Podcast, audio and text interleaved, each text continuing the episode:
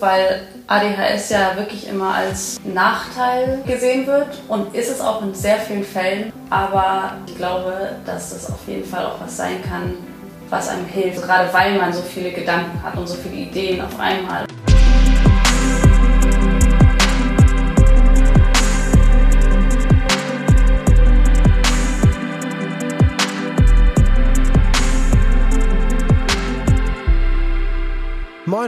Leute, hallo und herzlich willkommen zur neuen Folge vom The Analog Times Podcast. Diesmal eine Remote Edition, denn ich äh, sitze zwar in Köln, aber mein Gast für heute sitzt nicht in Köln, der sitzt maximal weit weg, gerade am anderen Ende der Welt. Äh, hallo liebe Sarah Amalia, habe ich es hab richtig gesagt? Ja genau, hallo Janis. Hi, schön, äh, dass du da bist, schön, dass du dich aus ähm, Kapstadt dazugeschaltet hast, denn du bist ja eine von diesen furchtbaren Menschen, auf die wir gerade alle ganz neidvoll gucken, während wir hier in Köln sitzen und der Schnee langsam zu Matsch wird. Und ähm, wir jetzt schon alle kotzen im Strahl von dem ganzen, ey, guck mal hier, äh, Cape Town am Strand, ist alles voll geil, Content, aber ähm, es, es, sei, es sei euch gegönnt da unten. Ich bin auch nur eine von den furchtbaren Menschen, weil ich letztes Jahr eine von den traurigen Menschen war, die im kalten Berlin saß und sich die ganzen Stories angeguckt hat und sich geschworen hat, dass es nächstes Jahr anders wird. Ja, das kann ich verstehen. Und als, als Kölner muss ich natürlich sagen, so von Großstadt zu Großstadt, kaltes Berlin ist noch trauriger als kaltes Köln. Weil ja, es gibt, glaube ich, kaum was, was trauriger ist als kaltes Berlin. Nee, da muss man schon, muss man schon draus fliehen, eigentlich, im besten Fall. Pass mal auf, du bist heute hier im Podcast, weil, ich meine, ich spreche ja immer hier mit Fotografinnen und Fotografen und Künstlern darüber, ähm, was sie so machen und warum sie machen, was sie machen und was ihnen so wichtig ist. Und was ich halt bei dir ganz äh, interessant finde, ist, dass bei dir die Fotografie, die du ja als Kunstform auch betreibst, erst ja später dazu kam. Du hast ja eigentlich fotomäßig eher anders angefangen und standst ja eher vor der Kamera bevor, das, bevor du es selbst irgendwie in die Hand genommen hast? Also wie, wie hat sich das bei dir ergeben, dass du da irgendwie gesagt hast, ey, ich will, ich will gerne auch mal dieses Ding in die Hand nehmen und, und selbst Bilder machen? Oder bin ich gerade komplett falsch und du hast eigentlich schon immer lieber selbst fotografiert? Also das hat sich bei mir beides sehr parallel entwickelt. Ich habe, klar, ganz früher habe ich gemodelt, hat mir nie wirklich Spaß gemacht. Ähm, aber das war halt so ein bisschen Mittel zum Zweck und habe mich immer für Kunst interessiert und auch schon seit ich ein Kind bin immer Fotos gemacht, vor allem wenn ich wandern war oder am Meer war. Aber dann habe ich irgendwann angefangen, analog zu fotografieren. Ein Freund hat mir das nahegebracht und das ist dann zum Hobby geworden, während ich nebenbei halt immer noch auch vor der Kamera stand. Und irgendwann habe ich dann entschieden, das auch mal auf Instagram hochzuladen und dann parallel halt die Bilder von mir und auch die Bilder, die ich gemacht habe. Und das ist dann immer mehr so, hat sich halt immer mehr zum Job entwickelt, sodass das jetzt, der Fakt, dass ich vor der Kamera stehe, mir das finanziert, dass ich hinter der Kamera auch immer noch meine privaten Fotos machen kann und meine Kunst auch machen kann. Ach, das ist cool. Das heißt, du, ähm, das, was du vor der Kamera machst, ist es dann trotzdem irgendwie so klassisches Model-Business oder ist es eher so, so ein bisschen Mix aus Model und so Influencer, Ambassador-Zeugs, was du da machst? Ja, also ich finde das Wort Influencer immer irgendwie ein bisschen schwierig, aber es ist genau, ekelhaft, ja. also Content Creation finde ich genauso schwierig, weil das es dann auch so darstellt, als ob das rein Mittel zum Zweck ist und rein so Bilder machen, um etwas zu verkaufen. Das ist es ja nicht. Aber genau, also Social Media eher in die Richtung gehe ich momentan. Okay. Und wie, wie war das für dich, als du dann irgendwie zum ersten Mal selbst dann fotografiert hast oder als, als du zum ersten Mal das, was du so machst, vor allem irgendwie geteilt hast? Weil irgendwie man, es ist ja doch so, man ist ja dann als, wenn man so auf Instagram aktiv ist, ist man ja für viele Leute so eine Person, die glauben zu wissen, wer man ist, weil sie einem folgen und irgendwie Stories gucken. Und dann fängst du halt plötzlich an, Fotos zu posten, auf denen du nicht bist, sondern die du gemacht hast. Wie, wie war das für dich? Hat sich das irgendwie komisch angefühlt so oder gab's da hast du irgendwie darüber nachgedacht auch so ja vielleicht muss ich einen anderen Account machen um das irgendwie zu machen weil die Leute das hier nicht erwarten wie wie wie ist das so vonstatten gegangen ich finde das eine total spannende Frage weil ja total viele Leute einen zweiten Account machen Und ich habe mich bewusst nicht dafür entschieden, einen zweiten zu machen, weil ich finde, alles zusammen vereint, wer ich bin. Und ich bin nun mal vor und hinter der Kamera. Und das dann in zwei Accounts zu teilen, war mir irgendwie, fand ich dann schwierig, weil es für mich gar nicht so leicht trennbar ist. Aber ich muss sagen, dass es super gut ankam. Also nur so bin ich überhaupt auf Instagram gewachsen, weil ich dann auch so meine Kunst gezeigt hatte. Das ist ja auch so eine Vulnerabilität, die man da zeigt. Und ich habe zum Glück da so eine Community aufgebaut, die sich auch riesig dafür interessiert. Und ich gucke mir selber auch auf Social Media, vor allem auf Instagram, fast nur so eine Art von Content an. Das heißt, dass ich da auch super viele Leute kenne, die das Gleiche machen und dadurch auch die gleichen Struggles haben wie ich. Und zwar, dass es halt eine Plattform ist, die Kunst jetzt nicht unbedingt immer belohnt, sondern die eher so schnelle Trends belohnt. Und deswegen versuche ich da jetzt auch so einen Mittelweg zu finden, dass ich halt einerseits Instagram Sachen mache und dann andererseits meine Kunst auch noch mache. Aber mir fällt es nach wie vor schwer, wirklich viel zu posten. Also vor allem die Sachen, die ich mache, die mir am besten gefallen, poste ich nicht. Weil ich irgendwie nicht, ich habe nicht, ich habe keine Lust, davor Angst zu haben, wie viele Likes das jetzt kriegt. Wenn das was ist, auf das ich stolz bin und was irgendwie vom Herzen kommt, dann, ich, kann, ich mag das dann nicht posten und irgendwie vom Internet oder Instagram entscheiden lassen, ob das jetzt gut ist oder nicht. Ey, das, das gleiche Thema hatte ich in einer, in, in einer der letzten Folgen auch schon. Ähm, und es ist irgendwie, das ist für so viele Leute, die halt irgendwie sagen, ey, ich habe halt den Anspruch, Kunst zu machen und nicht irgendwie nur Trendbilder. Es ist für alle irgendwie der gleiche Struggle, irgendwie zu entscheiden, okay, entweder ich scheiß drauf, dass es dann Kacke ankommt, weil Instagram das nicht belohnt, wenn ich nicht jeden Tag ein Reel mache. Und für andere ist es halt so, dass sie sagen müssen, ja, irgendwie muss ich ja doch einen Weg drumherum finden. Und es ist, ey, es ist wirklich wahnsinnig schwierig, da irgendwie so einen, einen Mittelweg überhaupt zu finden, dass man das irgendwie so miteinander kombiniert. Und alle Marketing-Leute, ich arbeite ja auch in so einer Agentur, sagen einem dann, ja, trotzdem musst du halt zwei Accounts machen und das irgendwie, damit du auf Nische bewerben kannst. Aber ich sehe das tatsächlich so wie du, ne?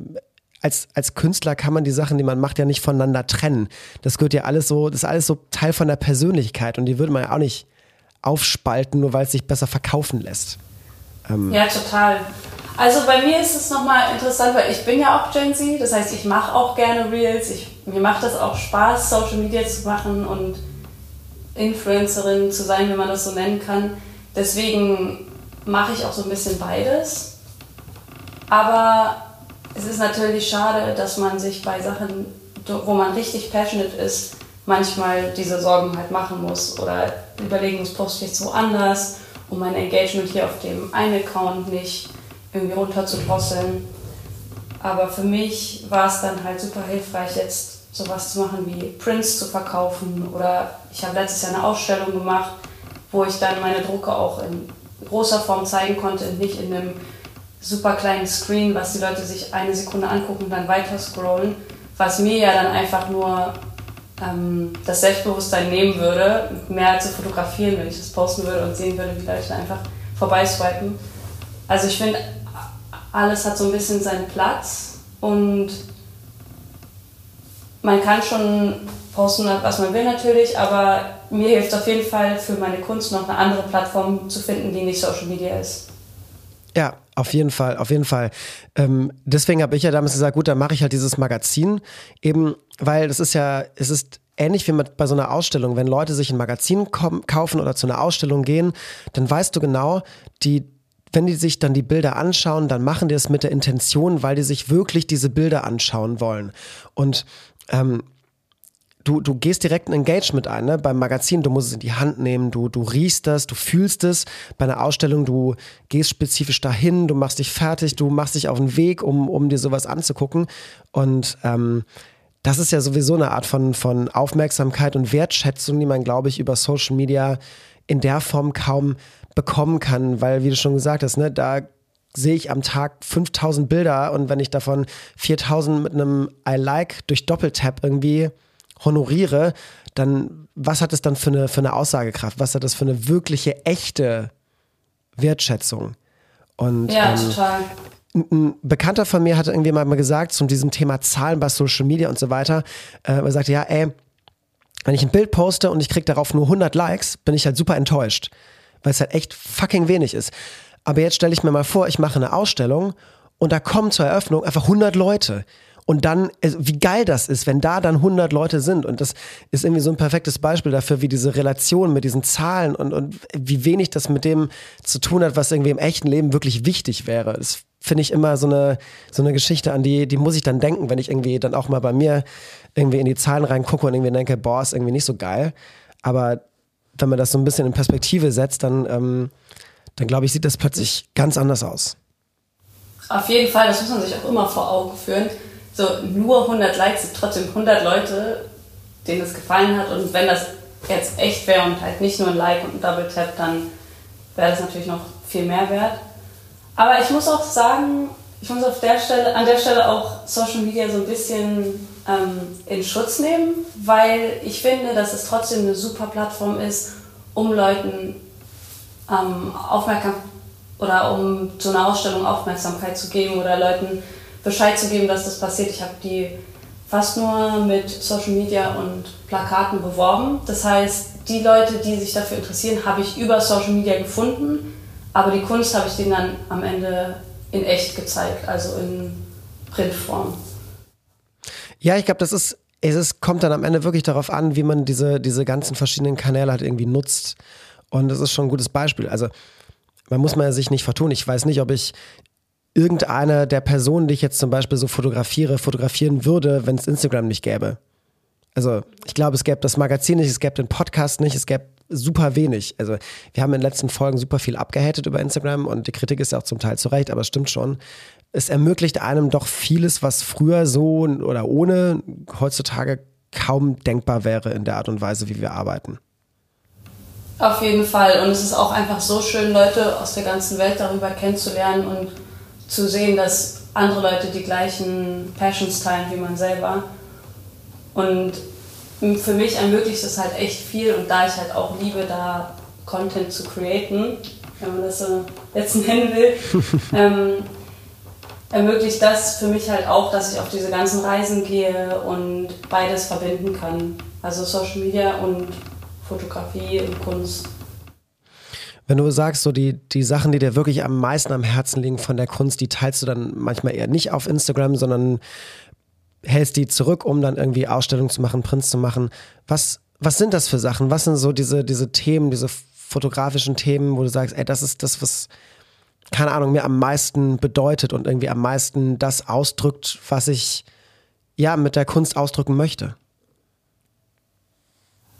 Also im weitesten Sinne interessieren mich natürlich schöne Dinge sehr, aber mich interessieren auch zum Beispiel eklige Sachen. Ich fotografiere auch manchmal auf Reisen Sachen, die halt objektiv nicht schön sind, die ich aber spannend finde. Zum Beispiel eine tote Katze neben einem Mülleimer oder sowas. Oder unterschiedliche Projekte, die ich angefangen habe, aber auch noch nicht vollendet habe. Und die ich weiß, die auf Instagram nicht gut ankommen würden, weil es einfach nicht diese Instagram-Ästhetik hat. Sowas würde ich zum Beispiel tendenziell eher nicht posten, weil ich erstmal selber sozusagen da was Vollständiges draus kreieren will, bevor ich das jemandem zeige und dem die Möglichkeit gebe zu sagen, dass sie das nicht gut finden. Und auch bei meiner Ausstellung habe ich zum Beispiel vielleicht drei Bilder davon auf Instagram gepostet, um die anzuteasern und um den Leuten zu zeigen, was sie erwartet. Aber auch ähm, den Rest habe ich auch seitdem noch nicht gepostet. Also nur das, was man im Hintergrund sieht von den Ausstell Ausstellungsbildern, die ich als Recap dann hochgeladen habe. Ähm, und auch da war das halt, weil das Bilder waren, die mir am Herzen liegen, die ich gut finde und die ich nicht einfach so ins Nichts geben will und auf 4 zu 5 Größe zuschneiden sollen, auf die sie nicht angelegt sind. Hat der Satz gerade Sinn ergeben? Also ja, was ich meine ist, ja. diese, das dann auf 10 Bilder 4, mal, 4 zu 5 zuschneiden, posten und am nächsten Tag ist es wieder untergegangen in der Masse. Tut mir dann auch leid bei Sachen, die mir am Herzen liegen oder bei Sachen, wo ich eigentlich eine Geschichte zu erzählen will. Also bei meiner Ausstellung hatte jedes Bild auch eine eigene Geschichte. Der Titel war auch super wichtig und ich konnte dann zum Glück, wenn ich mit Leuten mich unterhalten habe, denen auch erklären, was das Bild jetzt bedeutet. Und das geht halt über Social Media nicht so gut. Ich habe mir aber vorgenommen, dieses Jahr mehr zu posten und mehr zu erzählen und mehr darauf einzugehen und auch mehr darauf zu scheißen, ob es Likes kriegt oder nicht und ob, ähm, ob Instagram das gefällt oder nicht, weil ich weiß, dass meine Community das natürlich interessant findet. Das ist, finde ich, ein ganz, ganz fantastischer Vorsatz, einfach ein bisschen mehr drauf zu scheißen und äh, das alles irgendwie nicht so, nicht so eng zu nehmen.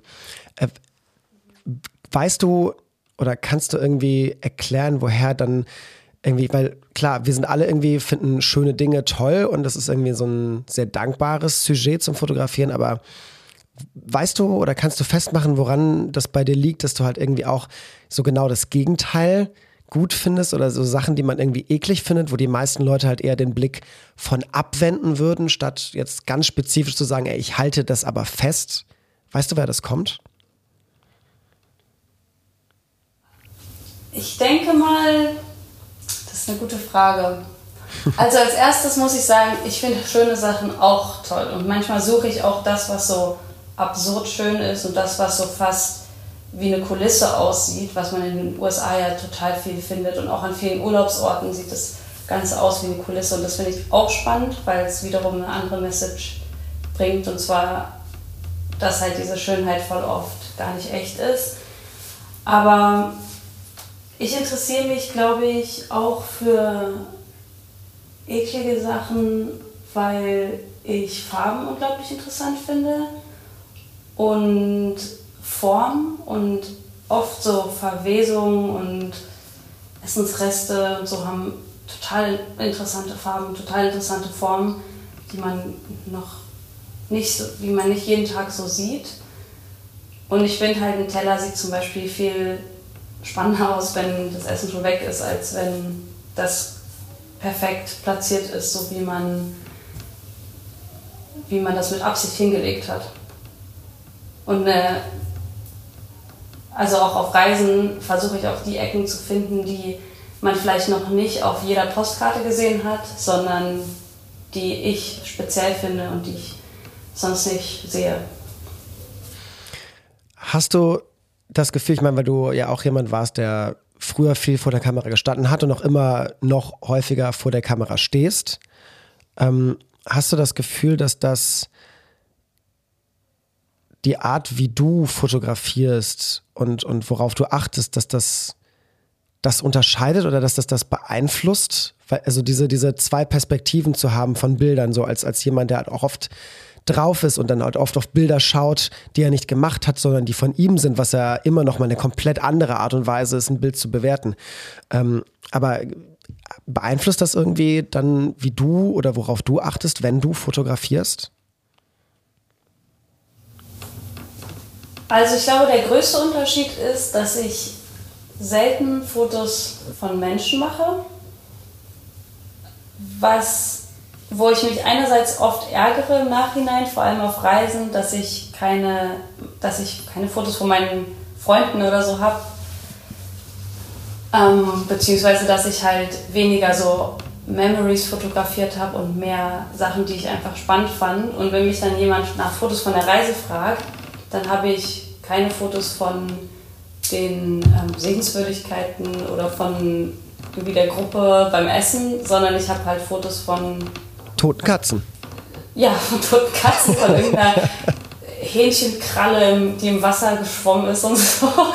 Und manchmal ähm, ärgert mich das dann, weil ich dann denke, okay, dabei war ich ja auch mit Leuten essen und dabei habe ich ja auch die ganzen ähm, Sehenswürdigkeiten gesehen.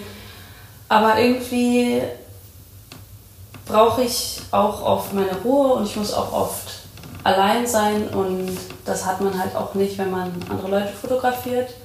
Und dazu kommt auch noch, dass ich einfach manchmal Schwierigkeiten habe, sozial zu sein und es mich schon viel Anstrengung kostet, allgemein zu fotografieren und dann Menschen zu fotografieren noch umso mehr.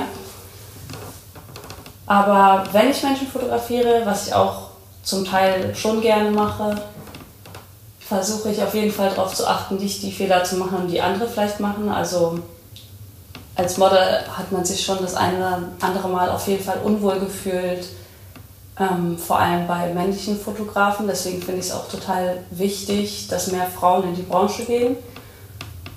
Und auf sowas würde ich halt immer achten. Und wenn jemand bestimmte Vorstellungen hat oder bestimmte Posen nicht gut findet, dann würde ich das keineswegs von denen erwarten. Und ansonsten kann ich aber natürlich auch super viel Inspiration nehmen von den Leuten, mit denen ich auch schon gearbeitet habe und wie die sich handeln. Es ist, finde ich gut, dass du sagst, ich bin ja auch äh, deswegen froh, wenn ich, wenn ich Leute wie dich hier in den Podcast bekomme und so, weil du hast recht, Frauen sind in, in der Fotografie leider Gottes halt wirklich wahnsinnig unterrepräsentiert. Ähm, es ist äh, wirklich wahnsinnig, wahnsinnig schade, weil, und das muss man ja sagen, in den letzten, ja, ich kann das gar nicht beziffern, aber seit es die Fotografie gibt, ist die Art und Weise, wie, wie die Frau als, als Bildobjekt, und ich, also nicht Objekt im Sinne von Objekt, aber als Bildgestaltungselement gesehen wird, ja ausschließlich von Männern definiert worden, weil nur Männer sie fotografiert haben. Das heißt, egal was man gesehen hat in der Werbung, in Magazinen und so weiter, der ganze Blick auf die Frau kam immer nur von Männern.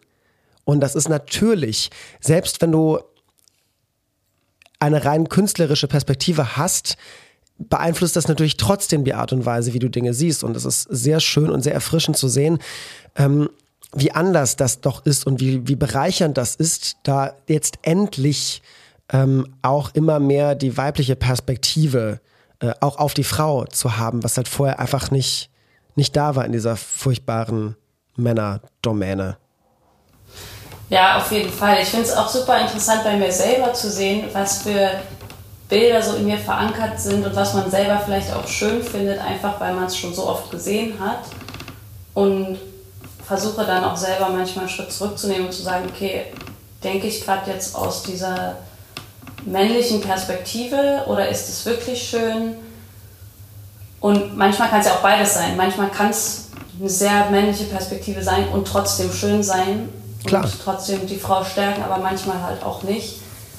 Und was ich einfach wichtig finde in der Fotografie ist erstens darauf zu achten ähm, und Frauen nicht als Objekt darzustellen, sondern als Menschen, als starke Personen, aber auch darauf zu achten, dass man nicht nur mit einer bestimmten Art von Model shootet und nicht nur genau diesem diesem ähm, Idealbild so hinterher rennt, sondern einfach was, versucht, was Schönes zu kreieren, was jetzt nicht unbedingt genauso aussieht wie alle Fotos in den Magazinen. Ich, finde es auch. Oh, sorry, ich wollte dich gar nicht unterbrechen. Red, red weiter.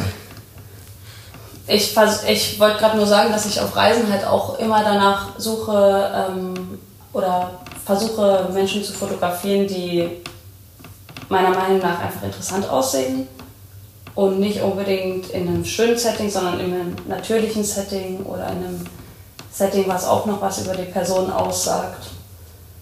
Und nicht, ich versuche nicht alles so sehr zu stagen, dass es schön aussieht, sondern dass es auch echt aussieht. Du hast eben ähm, kurz erzählt, dass auch irgendwie, dass es für dich auch sehr anstrengend sein kann, irgendwie überhaupt zu sagen, so ich nehme jetzt die Kamera und fotografiere. Ähm, woran, woran liegt das, dass, dass das irgendwie so eine, vielleicht so eine kleine Überwindung ist? Ist das irgendwie Erwartungsdruck, dass man irgendwie was Gutes kreiert oder, ähm, oder was ist das? Also eine Überwindung ist es auf keinen Fall, weil es mir einen Riesenspaß macht ich meinte anstrengend im Sinne von, dass ich ADHS habe und das eine gewisse Konzentration erfordert und ich dann zum Teil auch für einige Motive auch eine Weile brauche. Es gibt so viele Videos von mir, von Freunden, wie ich irgendwie ewig lang vor irgendeinem vor einem Haus oder sonst wo stehe und dann mitten auf die Straße laufe und versuche irgendwie zu gucken, wie ich es am besten finde. Und dafür brauche ich einfach Konzentration. Ich kann dabei nicht abgelenkt sein, deswegen gehe ich meistens auch gern alleine los, wenn ich fotografiere, was hier in Kapstadt leider schwierig ist. Hast du das Gefühl, dass das, dass diese, ich meine, du redest ja auch auf Social Media, es ist ja ADHS immer ein Thema, auch in Stories und so weiter, erzählst ja super viel dazu und, und leistest da Aufklärungsarbeit jetzt zusätzlich zu diesem ganzen Fotocontent, was ich übrigens äh, auch gerne mal lobend erwähnen möchte, weil das, ähm, weil das, nee, das ist, ein, ist ja ein wichtiges Thema und äh, halt auch ein unsexy Thema, so wie alles, was irgendwie mit, mit verschiedenen ähm, Erkrankungen und so weiter äh, zu tun hat. Ähm, auf jeden Fall sehr schön dass es da jemanden gibt oder dass es da Leute gibt, die da immer mehr über, über solche Themen sprechen und halt eben nicht nur sich der Ästhetik verschreiben, sondern auch dann das nutzen, um sowas zu tun. Glaubst du, dass jetzt für dich zum Beispiel dieser, dieser, dieser Umstand, die ADHS, dass das ein Hindernis sein kann beim Fotografieren oder dass es vielleicht sogar eher, ich weiß nicht, auch auf irgendeine Weise vielleicht einen positiven Effekt hat, einfach weil du ja auch in deinem Alltag schon in vielen Situationen einfach dir beibringen musstest oder lernen musstest, dann irgendwie die Konzentration aufzubringen, die man halt gerade mal eben für eine Situation braucht? Das ist eine super spannende Frage, weil ADHS ja wirklich immer als so ein Nachteil irgendwie gesehen wird und ist es auch in sehr vielen Fällen. Also man macht so viel immer gleichzeitig und man vergisst Sachen und man hat auch ein sehr schlechtes Zeitgefühl und all diese Sachen behindern mich dann auch in der Fotografie. Aber viele, viele kreative Menschen, die ich kenne, haben auch ADHS und ich glaube, dass das auf jeden Fall auch was sein kann, was einem hilft, weil man halt eben, also gerade weil man so viele Gedanken hat und so viele Ideen auf einmal und wenn man dann es schafft, eine von diesen Ideen umzusetzen, dann ist es natürlich super, dann hat man so viel Kreativität aber es ist halt wiederum schwer, das überhaupt umzusetzen, wenn man ständig abgelenkt wird, ständig zu spät kommt, ständig vergisst, dass man ja noch einen Film hat, den man bearbeiten muss, kein System für seine Fotos hat, so wie ich. Also es ist auf jeden Fall einerseits hilfreich, weil es ist halt auch Teil meiner Persönlichkeit, das kann man nicht ändern und ich wäre nicht so, wie ich bin, wenn ich das nicht hätte. Aber es fällt mir auch manchmal echt schwer. Also ich habe, wie gesagt, es fällt mir so schwer, Fotos zu sortieren, nachreisen, wenn ich dann meine ganzen Filmscans zurückbekomme, warte ich manchmal Wochen, weil ich einfach vergesse, die zu bearbeiten oder weil ich so viele andere Sachen noch mir vornehme. Und das zieht sich dann deswegen bei mir alles immer so ein kleines bisschen. Und da finde ich es halt gerade gut, so Deadlines zu haben, wie zum Beispiel Ausstellungen oder so, dass man dass ich sage, okay, ich muss das jetzt bis zu dem und dem Datum schaffen, sonst kann ich es nicht mehr machen. Und das fehlt mir dann auch manchmal, wenn ich halt freie, private Sachen mache. Wie, wie ist das bei dir eigentlich so, so ausgeprägt? Ich meine, das ist ja auch bei vielen Menschen, also bei jedem Menschen irgendwie so ein bisschen unterschiedlich, äh, auch was irgendwie so Hyperfokus-Geschichten und so weiter ähm, angeht. Weil wenn ich so ein bisschen darüber nachdenke von den Leuten, mit denen ich so Kontakt habe, ähm, frage ich mich da gerade, ob das vielleicht auch sogar so ein bisschen, dass die ADS vielleicht auch so ein bisschen den fotografischen Blick mitlenkt, weil wenn du irgendwie erzählst, ja, ich mag irgendwie dann Essensreste auf dem Teller, finde ich faszinierend, oder da liegt eine Katze neben einem Mülleimer, eine Tote, das finde ich optisch spannend. Das sind ja Dinge und, und Bilder, die vielen Leuten in ihrem Umfeld gar nicht erst auffallen würden. Die würden gar nicht bemerken, dass da was ist, was vielleicht eine ästhetische Qualität hat. Da würde man einfach sehr schnell drüber hinwegsehen, weil als Menschen ohne ADHS hat man halt eben diesen Filter, der es einem erlaubt, einfach ganz viele Sachen auszublenden und die einfach zu, wegzuignorieren. Und das ist ja bei vielen Menschen mit ADHS so ein Thema, was, was, was kaum geht, weil man irgendwie alles gleichzeitig wahrnimmt. Und es kann natürlich in dem Fall dazu führen, dass man halt Bilder sieht, die sonst keiner sieht, wenn man sie macht. Das finde ich eine super spannende Perspektive und ich glaube, dass da könnte sogar was dran sein, weil das ja dann sozusagen genau beschreibt, was ich auch schon meinte, dass wenn ich auf Reisen bin, dass ich halt von den Sachen, von denen alle die Fotos mache, machen, dann voll oft kein Foto habe, weil ich abgelenkt wurde, weil da links in der Seitengasse irgendeine spannende Situation war oder irgendwas auf dem Boden lag, was ich irgendwie interessant fand, eine Mülltüte, was weiß ich. Ähm, kann ich mir schon auf jeden Fall vorstellen. Ja, das war auf jeden Fall so, das war so direkt mein erster, mein erster Gedanke, ob das irgendwie zusammenhängt. Ähm, Finde ich auf jeden Fall sehr spannend. Gibt es gerade so, ähm, weil du sagst, du hast so ein paar Projekte, an denen du gerade irgendwie so gleichzeitig arbeitest. Gibt es da irgendwas, worüber du was erzählen kannst oder möchtest? Ich weiß, so Künstlermenschen sind da ja oft immer ein bisschen verschlossen, wenn es darum geht, über Projekte zu erzählen, die irgendwie noch nicht abgeschlossen sind, weil wir leiden ja alle so ein bisschen unter diesem ganz furchtbaren Perfektionszwang und arbeiten, machen lieber noch 15 Shootings mehr, bevor wir sagen, ja, komm, ist jetzt endlich mal gut. Aber was ja. ist so ein Thema, wo du sagst, ey, da arbeite ich dran oder da würde ich gerne mal dran arbeiten, weil es mich so interessiert einfach? Also ein durchgehendes Thema bei mir ist immer und war es auch schon immer ähm, Farben. Ich liebe Farben und ich suche auch immer nach Farben in meinen Fotos und deswegen mag ich Reisen auch so gerne, weil leider gibt es in Berlin nicht so viele Farben. Ähm, ja, das ist wahr.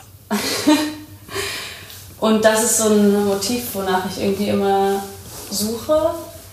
Ich weiß auch noch, dass ich eine Zeit lang voll mit mir selbst irgendwie gestruggelt habe, weil ich irgendwie versuchen wollte, auch so dieser minimalistischen Ästhetik zu entsprechen und dann irgendwann einfach feststellen musste, das bin ich nicht. Ich mag bunte Farben, ich mag ähm, wenn man viele Kontraste auch hat. So darum ging es auch in meiner Ausstellung. Also ein knallblauer Himmel, auch wenn alle sagen, man soll nicht mittags fotografieren. Ähm, Ach Quatsch.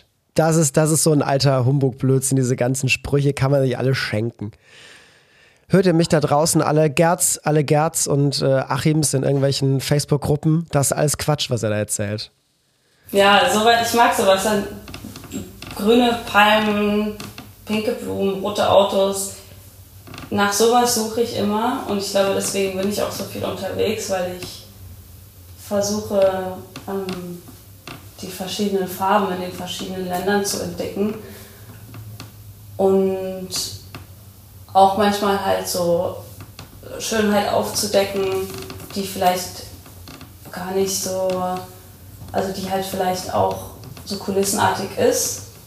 Das sind so Sachen, die ich immer suche. Einzelne Projekte bin ich, glaube ich, so wie die anderen, dass ich das noch nicht erzählen will, aber nicht, weil ich es verschweigen will, sondern weil ich weiß, dass wenn ich das erzähle, dass ich dann so ein bisschen das Gefühl bekomme, dass ich das ja schon längst irgendwie gemacht habe und dann irgendwie immer weniger selber dran arbeite. Aber genau, also mein Ziel jetzt momentan ist es auf jeden Fall noch sehr viele Orte zu sehen, die ich noch nicht kenne und halt nicht immer an die gleichen Stellen zu reisen und dort auch zu schauen, was ich so finde, was ich für Farben entdecken kann und was ich für Szenen entdecken kann, die man selber vielleicht so noch nicht kennt und die man vielleicht auch noch nicht auf ähm, der Tourismus-Website gesehen hat. Ich, ich, möchte dir gerne, ich möchte dir gerne noch ein Projekt mit an die Hand geben für die Zukunft ein Vorsatz quasi für dieses Jahr. Ja, ich, ich, hab, ich möchte, dass du dir den Vorsatz fasst für The Analog Times Volume 5. Ähm, ich weiß, was jetzt kommt. Nein, ich wollte, ich eigentlich wollte ich dazu gar nichts sagen. Ich fand, ich fand es einfach nur schön, weil ich, ähm, weil ich äh, ein, ein, ein Fan dieser Bilder bin und also von dem, was ich gesehen habe. Ich habe ja die besten Sachen habe ich ja gar nicht gesehen, außer diese zwei, drei Eindrücke von der Ausstellung, zu der ich leider nicht kommen konnte. Aber ähm, ich finde es halt sehr spannend, irgendwie gerade diesen, diesen anderen Blick zu zeigen, weil, und ich kann mich da ja nicht von freisprechen, wer irgendwie in die Magazine, die es schon gibt, reinguckt, der sieht halt dann sehr viel, weiß ich nicht, schönes Model am Strand. So, das ist halt eine, mhm. eine Bildästhetik, die natürlich auch bei mir vertreten ist. Und deswegen finde ich es ähm, umso schöner, wenn ich da mal Sachen dabei habe, die davon abweichen. Und ich glaube, wenn ich so zurückdenke, die, die Strecke, die am meisten davon abgewichen hat, von allen Strecken, die bisher in meinem Magazin waren, die war von Philipp vor ein paar Jahren, mhm. weil der irgendwie auch so eine Strecke hatte, wo irgendwie so eine, keine Ahnung, eine Sphinx, eine angeblitzte Sphinxkatze, die böse in die Kamera guckt und solche, solche Motive halt irgendwie ähm, dabei hatte, die halt ganz, ganz anders funktioniert haben, künstlerisch als, als alles andere, weil es ist halt super einfach zu sagen, also ein Bild von einer schönen Frau mit schönem Licht schön zu finden. So, klar, das ist eine sehr ja. einfache Bedeutungsebene, die jeder versteht und wo jeder sagt, ja, ist ein hübsches Bild, toll. Aber jetzt ein Bild von, keine Ahnung, einer tote Katze neben einem Mülleimer oder Essensresten auf einem Teller, ich, das, das erfordert vom Betrachter ein bisschen mehr ja, Beschäftigung mit dem, was man sieht, um die Schönheit darin zu erkennen. Das ist ein bisschen schwieriger. Da muss man eine Ebene weiterschauen. Und ähm, ich würde mich freuen, wenn ich in der nächsten Ausgabe meine ähm, ja, Betrachter irgendwie dazu auffordern kann, mit Bildern wie deinen, da irgendwie ja mal versuchen, ein bisschen tiefer reinzugucken und halt eben nicht nur die schöne Oberfläche zu sehen, sondern ähm, da ein bisschen mehr drin zu lesen. Ähm, okay, Challenge accepted. Sehr gut. Und das also, hatte gar nichts damit zu tun, dass wir es beim letzten Mal nicht geschafft haben. Das, äh Bei mir ist das nämlich auch sehr oft so, dass ich so selbstkritisch bin, dass ich halt nichts veröffentlichen möchte. Und dass ich halt auch in mir so diesen Kontrast habe zwischen diese super schönen Sachen und diese weniger schönen Sachen und wie man die vereinen kann, weil ich das auch nach wie vor schwierig finde. Aber dann ist das ja vielleicht mal ein Ansatz, die Strecke für, das, für die Analog Times. Auf jeden Fall, auf jeden Fall. Ich würde mich, ich würde mich sehr freuen, ähm, wenn wir das dieses Jahr hinbekommen, weil ich glaube, dass das das Ganze doch gut bereichern könnte. Und ähm, ja, fände ich, fänd ich auf jeden Fall sehr, sehr, sehr schön wenn du, wenn du so Bildauswahl machst, ich meine, ich hast ja eben schon gesagt, das fällt dir dann manchmal ein bisschen schwer, dann die Geduld aufzubringen und es dauert ja auch Zeit und Bildauswahl ist ja, ist ja beim Fotografieren vielleicht fast noch schwieriger, als das Foto selbst zu machen, ist sich nachher hinzusetzen und dann auszuwählen. Ja was jetzt davon wirklich gut ist. Und ich meine, wir haben es ja beide auch schon ein paar Mal gemacht, so wenn du dann wirklich Großsachen editierst und nicht nur überlegst, welches Bild poste ich jetzt auf Instagram, sondern ey, ich mache eine Ausstellung und plötzlich müssen Bilder nicht einzeln funktionieren, sondern die müssen zusammen funktionieren, die müssen im Kontext funktionieren, die haben eine Geschichte und die Geschichte ändert sich, je nachdem, ob ich jetzt Bild 1 neben Bild 2 hänge oder ob da Bild 4 hängt. So, das beeinflusst ja die ganze Art und Weise, wie man sowas wahrnimmt. Und das hat ja wirklich überhaupt nichts zu tun mit, äh, ja, ich mache jetzt halt irgendwie so einen Karussellpost für Instagram. Das ist ja eine vollkommen andere Art und Weise. Ähm, worauf, worauf achtest du da? Also bist du eher jemand, der sagt, ey, ich sehe meine Bilder trotzdem eher einzeln und die wirken für sich einzeln alleine oder ist es bei dir wirklich eher so ein, ey, ich möchte, ich, ich lege da wirklich super viel Wert drauf, dass genau dieses Bild mit diesem Bild irgendwie zusammen im Kontext steht, weil die irgendwie einen Kontrast haben oder das gerade das Gleiche erzählen, sich bereichern irgendwie. Ähm, worauf, worauf achtest du da, wenn du so Bilder orchestrierst? Ich würde sagen, auf jeden Fall beides. Also bei meiner Ausstellung war es mir auf jeden Fall super wichtig, dass die Bilder auch einzeln funktionieren, weil die meisten Leute, die dann auch ein Bild kaufen, hängen sich das ja einzeln hin und es soll nicht so sein, dass man entweder alle Bilder kauft oder gar keins. Aber mir war es auch super wichtig, dass sie zusammen funktionieren. Und deswegen war es halt gerade so schwer, eine Auswahl zu treffen, weil ich halt eben Bilder hatte, die ich super fand, die Essensreste waren. Und dann hatte ich Bilder, die ähm, aus einer super, super schönen Umgebung in Palm Springs, in dieser fast Filmkulisse halt stattgefunden haben. Und dann wieder Bilder aus eher weniger schicken Gegenden, sage ich mal. Und ich glaube, was das Ganze für mich verbunden hat, war wirklich auch da wieder die Farben. Also weil Essensreste haben auch zum Beispiel viel Rot, viel Gelb, vor allem bei Fast Food. Manchmal ein bisschen grün, wenn man auf der gesünderen Seite ist. Und genau das Gleiche haben auch die schönsten Häuser in Palm Springs. Die haben auch einen blauen Himmel vielleicht oder eine knallgrüne Palme oder vielleicht gelbes Licht, was von der Seite kommt und das verbindet die Farben dann für mich, finde ich schon. Oder irgendein ekliger Motelpool ist zwar an sich keine schöne Sache, aber die blaue Farbe ist die gleiche blaue Farbe, die man in dem schicksten Pool im Chateau Marmont findet. Ja. Also, Also, ja, ich glaube, so die diese Farbe. Ja, Ja, das ist, das und ich glaube, man kann auch beides verbinden. Und das ist aber trotzdem super schwierig und ich hatte auf jeden Fall auch bei der Ausstellung einige Nervenzusammenbrüche und sogar bei den Sachen, die ich dann doch auf Instagram poste, habe ich immer mal wieder so kleine Nervenzusammenbrüche, weil ich mich nicht entscheiden kann. Was, glaube ich, aber auch dem ADHS zu schulden ist, sagt man das so. Aber genau, ich versuche da selber noch ein System reinzubringen.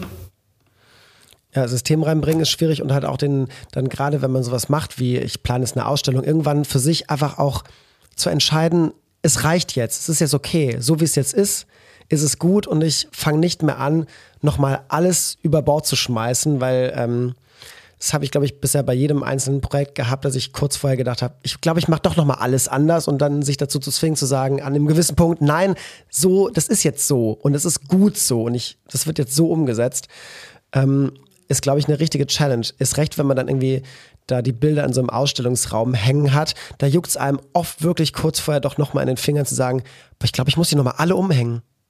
Auf jeden Fall. Ich habe ich hab auch sehr lange überlegt, wie ich die hänge und tatsächlich wurden dann manche Bilder auch so gekauft, dass die Käufer die zwei haben wollen, die nebeneinander hängen, weil die zusammengepasst hatten. Weil das dann, glaube ich, auch die Geschichte noch mal ein bisschen besser erzählt hat, die ich erzählen wollte. Und das hat mir auch im Endeffekt sehr viel geholfen. Erstens zu wissen, dass ich bei dieser Ausstellung halt auch die Plattform habe und die Möglichkeit, den Leuten zu erklären, was ich mir dahinter vorgestellt habe. Und zweitens auch, weil ich den Bildern Titel geben konnte, was man auf Instagram theoretisch auch könnte, aber in so einer Slideshow mit zehn Bildern ähm, ist es natürlich schwieriger, da jedes Mal eine zusammenhängende Bildunterschrift hinzutun. Und das hat mir auch sehr geholfen, ähm, um so eine Kohärenz reinzubringen. Also die Titel bei der Ausstellung jetzt zum Beispiel waren ganz viel auch Elvis-Lyrics, weil ich sehr viel aus dieser Zeit inspiriert bin und auch aus seinen Liedern, ob man ihn als Person gut findet oder nicht, kann man natürlich entscheiden, aber ich höre seine Musik jeden Tag und viele ähm, Lyrics oder Liedtitel haben mir geholfen, die Bilder zu beschreiben und deswegen habe ich sie danach benannt und auch nach einigen Gedichten, die mir nah am Herzen liegen und auch aus einem Buch, was mich auch immer wieder sehr inspiriert. Und das war für mich auch eine super große Hilfe, um zu entscheiden, welche Bilder jetzt wirklich die richtigen sind und welche zusammengehören.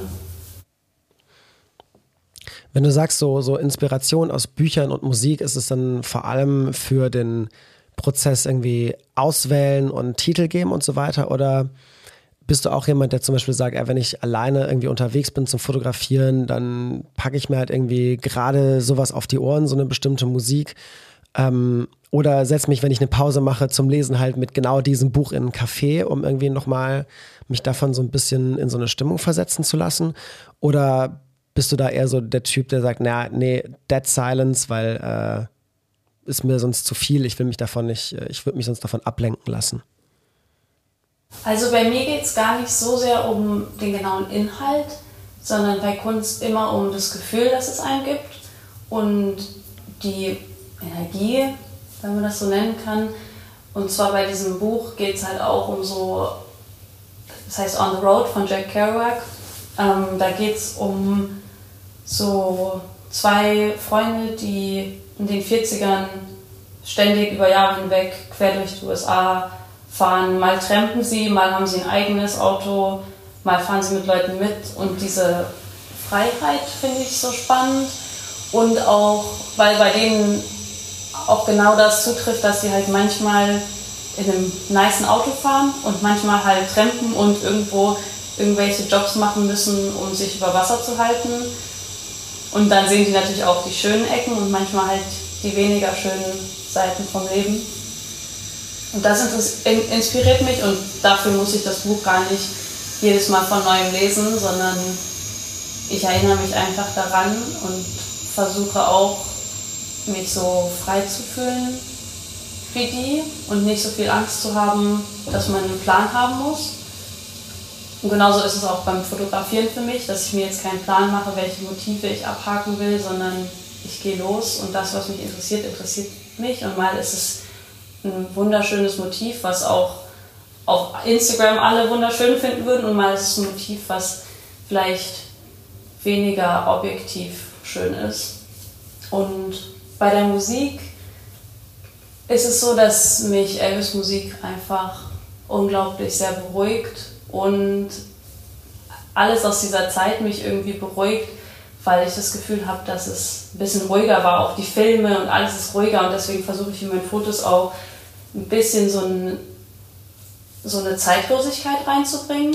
Deswegen sieht man halt auch selten so super moderne Sachen auf meinen Fotos. Und ich versuche es ein bisschen so, ich versuche ein bisschen so zu fotografieren, dass man nicht genau erkennt, aus welchem Jahr das Bild ist. Und das hilft halt natürlich dann auch, dass ich es analog mache. Ja, klar, natürlich. Das trägt halt auch seinen, seinen Teil dazu bei. Aber finde ich, find ich interessant. Also ich habe ähm, hab schon viele Erklärungen gehört, warum Leute was fotografieren. Und es ist so spannend, dass es irgendwie jedes Mal wieder was, was ganz anderes ist. Ich habe ehrlicherweise, als ich angefangen habe, diesen Podcast zu machen oder bevor ich angefangen habe, den zu machen, habe ich noch überlegt, okay, ähm, über wie viele Folgen wird sich das tragen, dass Menschen noch Dinge erzählen, die unterschiedlich sind? Ähm, oder oder habe ich irgendwie nach Folge drei ist jede Folge die gleiche? Und es ist wirklich schön für mich äh, zu sehen, dass ich glaube, ich niemals an den Punkt kommen werde, wo mir, wo mir jeder genau das Gleiche erzählt, wo jeder mir genau das Gleiche erzählt, wenn ich ihn frage, ja, was ist für dich ein gutes Bild? Oder, oder woran denkst du beim Fotografieren? Was, was bedeutet dir die Fotografie? Was würdest du machen, wenn du nicht mehr fotografieren könntest, wenn man dir das wegnehmen würde? So, da wird, glaube ich, ich glaube, da wird noch zehn Jahre lang äh, immer wieder was Neues bei rumkommen. Und Auf jeden Fall. Und man inspiriert sich ja voneinander, aber trotzdem hat jeder, glaube ich, ein eigenes, eine eigene Motivation, wieso man das macht. Absolut, absolut.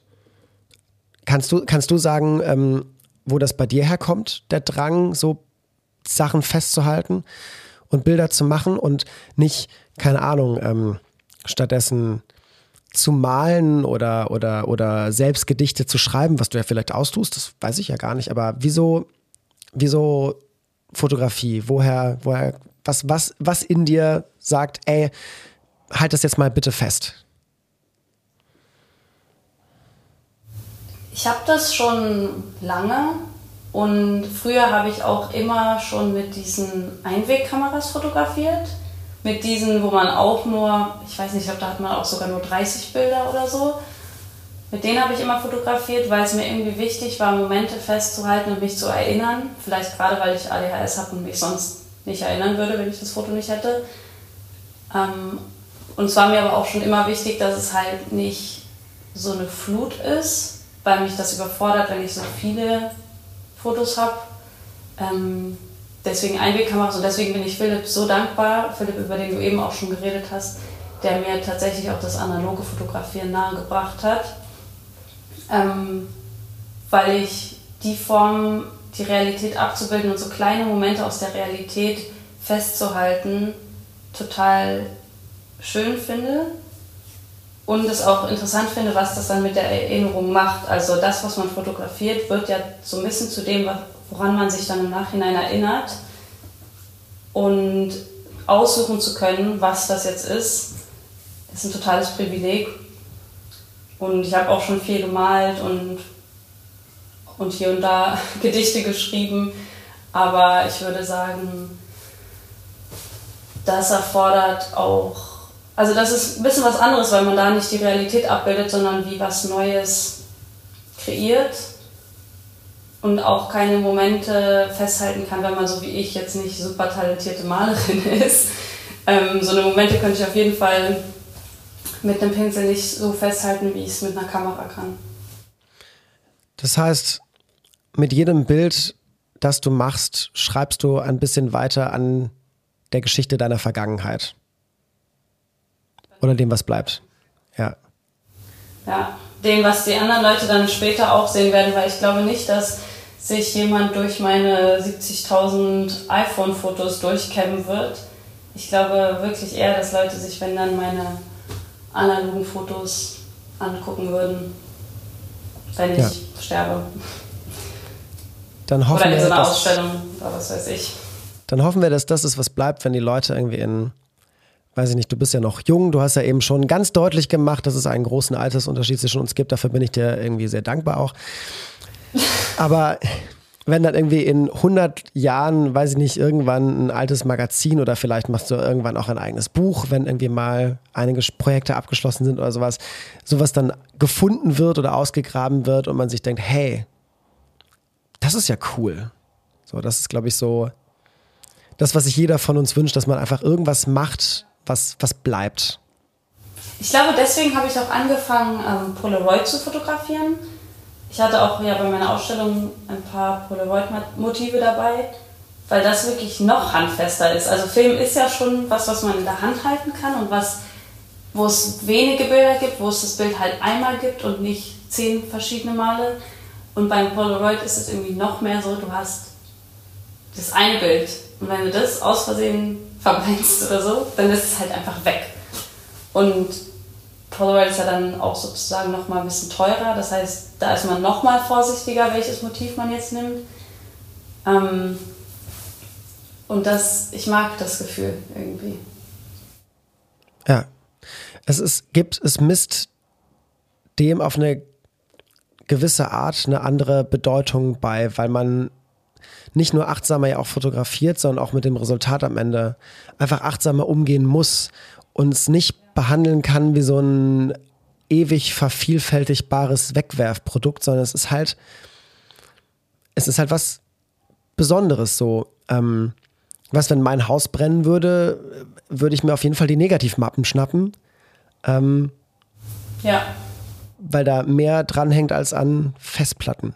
Auch emotional. Ja, und jedem Bild wird auch irgendwie noch eine größere Wichtigkeit zugesprochen, weil es halt eins von 36 oder eins von 10 oder eins von 8 Bildern ist und nicht eins von unendlich viele, die auf meinen 2 Terabyte Festplatte raufpassen. Genau, genau. Finde ich schön. Jetzt haben wir zum Abschluss dieser Folge sogar noch mal ein bisschen Werbung für die analoge Foto Fotografie gemacht. Das heißt, wir werden dem Namen dieses Podcasts tatsächlich jetzt gerecht. Finde ich sehr gut. Sarah, ich äh, danke dir vielmals dafür, dass du dir die Zeit genommen hast, äh, aus deinem Kapstadt-Aufenthalt irgendwie dir eine Stunde rauszuzwacken und mit mir zu sprechen über übers Fotos machen. Es hat mir eine große, eine große Freude bereitet und ich ähm, bin da, sehr, bin da sehr dankbar für, weil wir haben uns, wir haben uns einmal gesehen in Berlin, als ich dich fotografiert habe. Und da quatscht man ja auch immer so ein bisschen. Aber so die Tiefe, die so ein Gespräch bekommt, wenn man plötzlich auf Aufnahme drückt, ist halt irgendwie nochmal, es ist nochmal irgendwie was, was anderes. Das erlebt man, glaube ich, sonst nur, wenn man irgendwie mit einem Rotwein auf der Veranda sitzt. Und da ich kein Wein trinke, ist das das nächstbeste. ich habe auch das Gefühl, dass du ein paar Sachen in Worte gefasst hast, die ich versucht habe auszudrücken und nicht konnte. Und da sind mir auch jetzt gerade ein paar Sachen noch bewusst geworden. Also danke dafür. Sehr gerne, danke dir.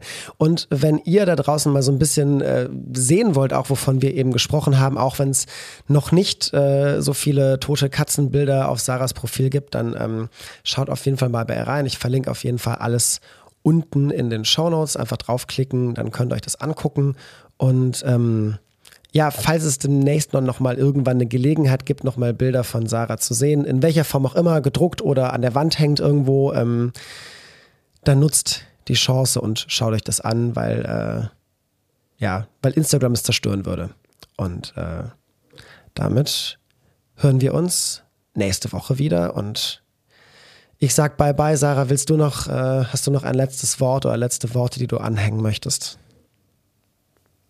Ich würde einfach nur sagen, macht, was ihr gut findet. Und es ist wirklich scheißegal, ob die anderen es auch gut finden oder nicht. Das ist ein gutes Schlusswort. Bis nächste Woche und ciao, ciao. Sarah hat übrigens gerade in die Kamera gewunken. Das hört ihr nicht, aber sie hat auch Tschö gesagt, quasi. Achso, tschüss. Ciao.